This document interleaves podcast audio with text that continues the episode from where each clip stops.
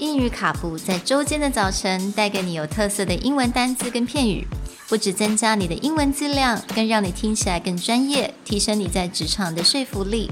英语卡布早晨一杯知识加倍，English cappuccino, your morning cup of knowledge. Happy holidays, everyone, Happy holiday! and welcome to English Cappuccino episode 11.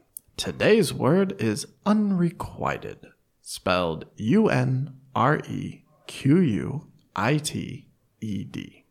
And unrequited is an adjective where a feeling is not returned, most commonly used with love. Unrequited love.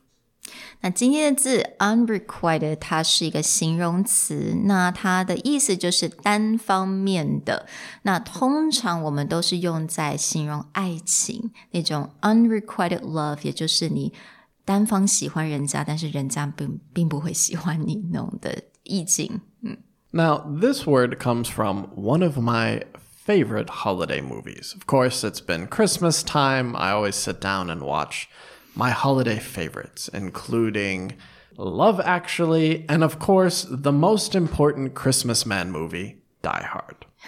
That's not a Christmas. It is a. Christmas movie. Bruce Willis says so himself. Okay. Now, today's word comes from the movie The Holiday. This is an amazing holiday movie that I recommend everyone should watch. But in the opening credits, they talk about all the different types of love. 那在这个 movie 的 Holiday，大家应该不知道，应该都有看过吧？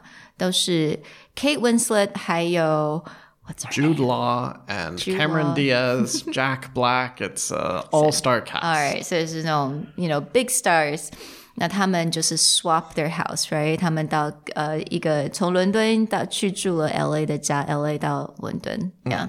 Kate Winslet's story is all about how the man that she has been deeply in love with for years is getting married to someone else. Right，所以他一直很 非常爱他那个嗯、i t s an editor，right？It's Yes. like 一个编辑总编辑的一个呃 ex boyfriend 前男朋友，但是他已经又要再娶人了，所以 she's you know she's been experiencing this like unrequited love for a very long time。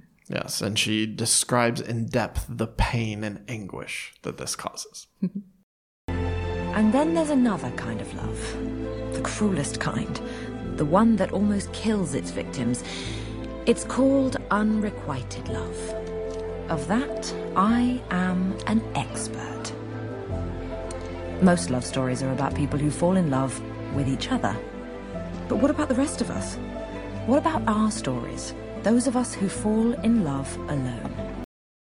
99% of the time that unrequited is used in term of love. And you'll often hear people say, "Oh, I'm the victim of unrequited love."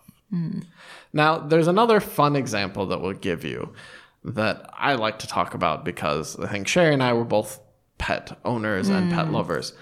But the difference between dogs and cats, right? Uh-huh. Dogs will love you wholly and completely, mm. but cats love you when it's eh, convenient yeah. for them to love you. So you may say cat owners often feel unrequited affection from their pet. Mm. I definitely experienced that many times. Yes, you know, a cat when it wants something, uh, it will love you, but when it doesn't need you, you're mm-hmm. you're an, you know a nuisance to them. Yeah. So this often feels unrequited. We're like, oh, my precious cat, and they're like, why are you here? 养猫的人应该都非常了解，常常会有那种 unrequited affection 的那种感觉。你很想抱它，但是它根本就不想让你碰它。 yeah. Whereas a dog probably feels the opposite, where the Yeah. dog feels unrequited love. Like, here, I love you with all my deep heart and soul, and you dare to leave this house for three seconds. right? Absolutely, yeah. Well, we hope that you enjoyed these examples and episode, and we'll see you guys next time. Bye. Bye.